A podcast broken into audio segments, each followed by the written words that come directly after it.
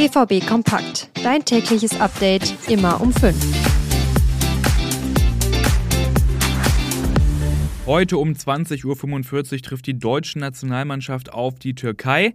Das Spiel, aber vor allem die Rolle der Dortmunder Nationalspieler, heute ein Thema hier bei BVB Kompakt. Außerdem sprechen wir über Gregor Kobel, denn der hat sich bei der Nationalmannschaft verletzt. Alles dazu jetzt hier, also dranbleiben und direkt los. Ich bin Luca Benincasa, schön, dass ihr dabei seid.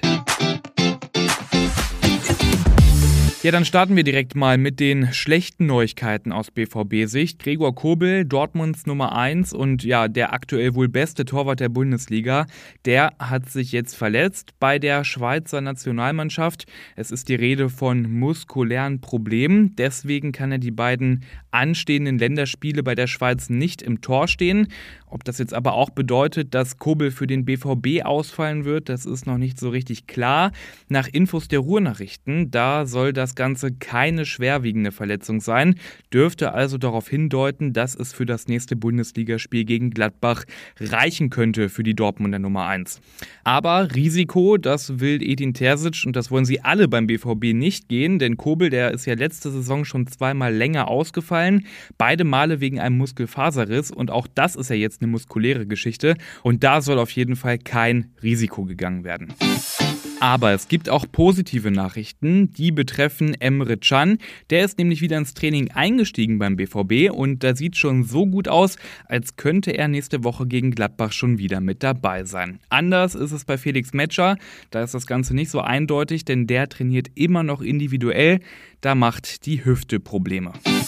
Und apropos Felix Metscher, in der letzten Folge habe ich ausführlich über ihn gesprochen, über den 30 Millionen Euro Mann. Und jetzt nach ein paar Monaten nach seinem Wechsel habe ich da so ein bisschen Bilanz gezogen. Wie macht er sich denn so beim BVB? Welchen Input liefert er schon? Wo hat er noch Potenzial? Wenn euch das Ganze interessiert und wenn ihr die Folge verpasst habt von gestern, dann klickt euch doch da gern nochmal rein.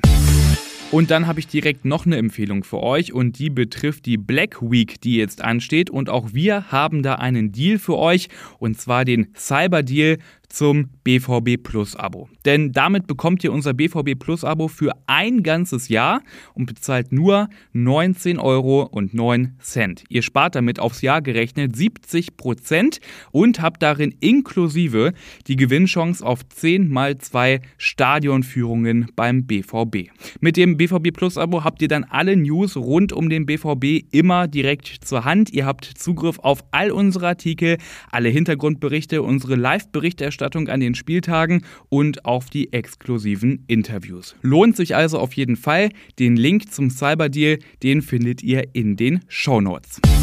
Und dann fix zur Nationalmannschaft. Gestern gab es da die obligatorische Pressekonferenz vor dem Spiel. Julian Nagelsmann saß da und hat Rede und Antwort gestanden. Ich finde, das ist immer noch so ein bisschen ungewohnt, Julian Nagelsmann da im DFB-Dress zu sehen. Naja, geäußert hat er sich da auf jeden Fall zum Personal. Marc-André Ter Stegen, der fällt mit Rückenschmerzen für beide Länderspiele aus. Der wird nicht im Tor stehen.